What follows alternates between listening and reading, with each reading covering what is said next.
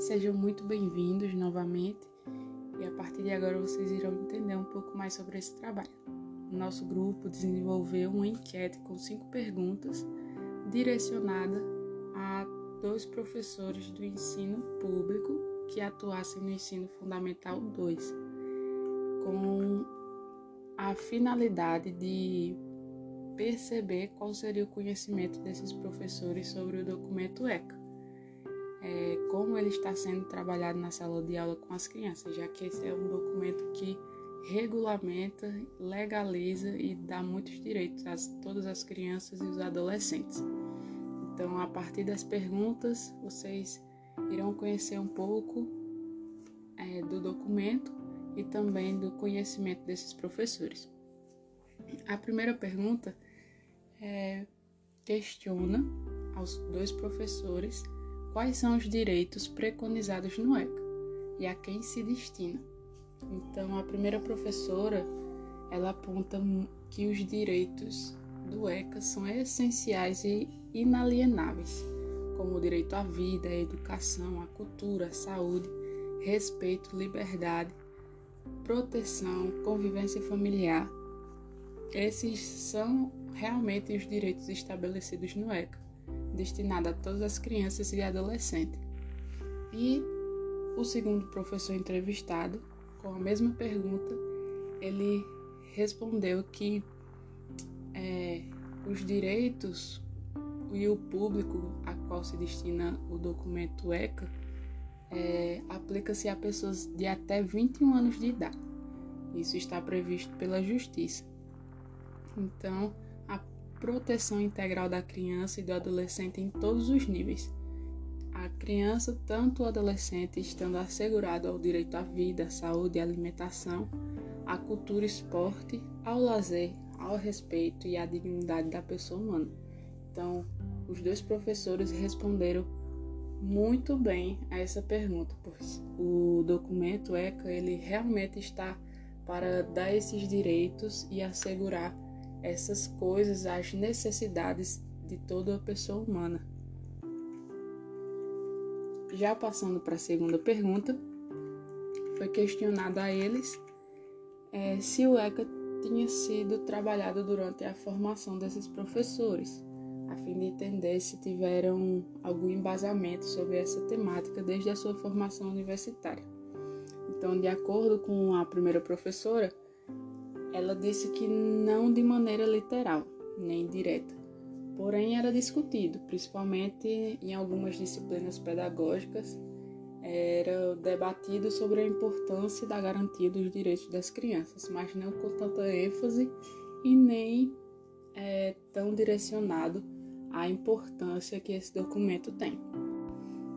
E o segundo professor, com a mesma pergunta, ele era um professor de geografia e disse que durante a sua graduação não foi trabalhado esse documento, apenas foi citado em alguns momentos é, atípicos, mas trabalhado esse documento em si, ele afirmou que não foi.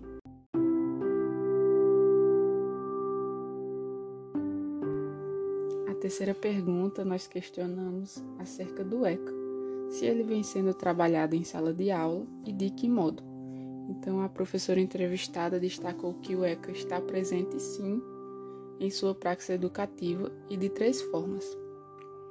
A primeira forma é respeitando e valorizando todos os alunos, tanto crianças quanto adolescentes. A segunda é cedendo espaço. E que espaço?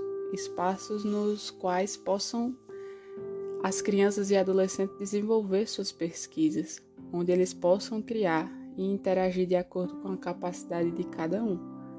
E, o, e a última forma, mas não menos importante, que o ECA está presente na prática dessa professora, é onde ela consegue proporcionar um processo de ensino de aprendizagem inclusivo, onde as crianças e adolescentes participam de maneira significativa e crianças que possuam ou sejam portadoras de alguma deficiência também consigam participar por meio de atividades que interajam uns com os outros, a turma em si, como jogos pedagógicos e etc.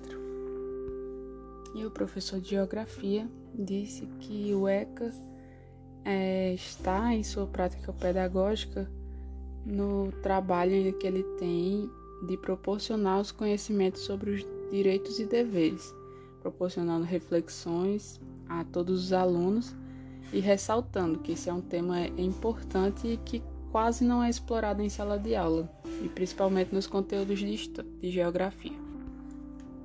A quarta pergunta foi a seguinte: Quanto ao papel da escola na proteção e promoção dos direitos das crianças e do adolescente de acordo com o Estatuto, quais são os papéis da escola?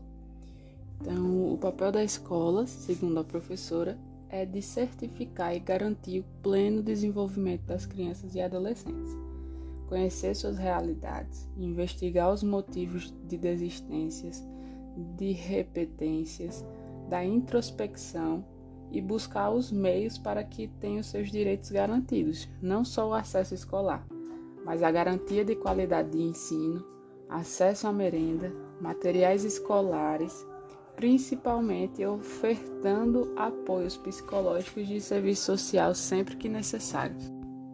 E o segundo professor, ele discorreu que a escola é um espaço de formação do cidadão e que deve contribuir para que essa formação forme os alunos em alunos críticos e reflexivos. E também o professor também ressalta que a escola é um espaço onde proporciona e incentiva a prevenção social. É, no documento ECA, podemos encontrar uma gama de possibilidades onde contribui para esse processo de socialização e prevenção. E a última pergunta da nossa enquete, ela vai com o intuito de questionar esses professores quanto à opinião deles sobre o Estatuto da Criança e do Adolescente.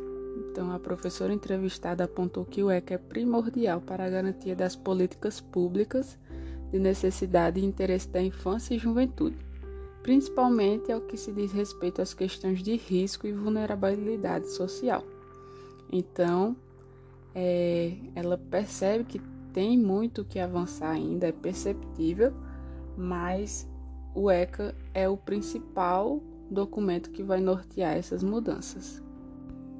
E o professor, ele sua opinião sobre o documento é que é fundamental e que assegura com prioridade os direitos das crianças e dos adolescentes.